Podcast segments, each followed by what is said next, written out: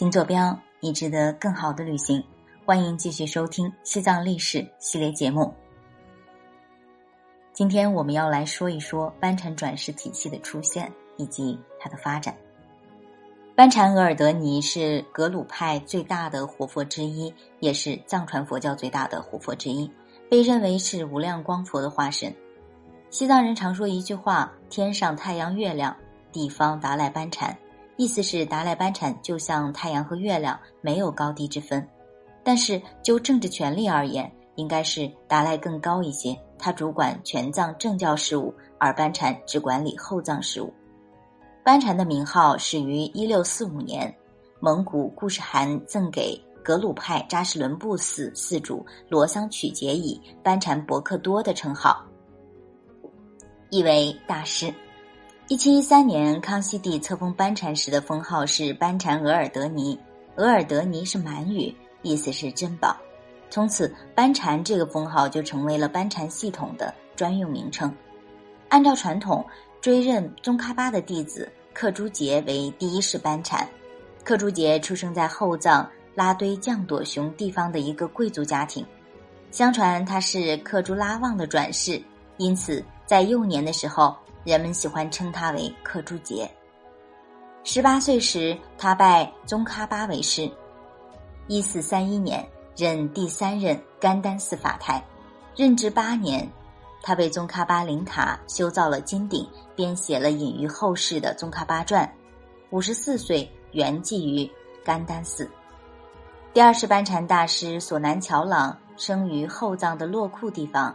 幼年时在甘丹寺出家，精通显宗和密宗，善于辩论。他自小身体瘦弱，相貌丑陋。师傅巴索却极坚赞，问他的名字，他自称小牛。老师笑道：“那么过几年就要成为大法牛了。”于是取法名为索南乔郎，意思是福慧法牛。几十年后，他成为了一名大学者，辩论无人能胜。于是名声大振，被认为是克珠杰的转世。牛犊果然变成了大法牛。他六十六岁时圆寂。圆寂后被追认为二世达赖。第三世班禅大师洛桑顿珠生于西藏日喀则江当区地方，与二世班禅是同一家族。据说他八岁的时候，曾在月明星稀的深夜，独自身披白布单，登上安贡寺的后山顶。席地坐讲经状，摇动法铃，声震长空。安贡寺僧人听闻之后，认定他是本寺转世活佛。十七岁那年，曾被传染天花，奄奄一息，被游僧曲吉多杰所救。他后来到处及时救人，被尊为安萨活佛和大成就者。六十二岁时圆寂于安贡寺。四世班禅洛桑曲杰生于后藏西部周甲的一个藏医世家，自幼从父学习藏文和医学。十三岁入安贡寺为僧，受沙弥戒。后来寺里拥他登上安贡寺法台，但他潜心修习显密二宗，不理寺务。一五八六年，他以安贡活佛的身份，先后去扎什伦布寺和甘丹寺进修十二年。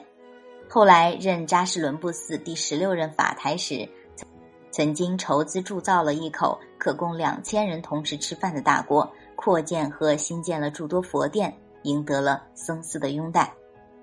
一六零三年，洛桑曲杰为四世达赖受沙弥戒和比丘戒，从而开创了达赖班禅互拜长者为师的先河。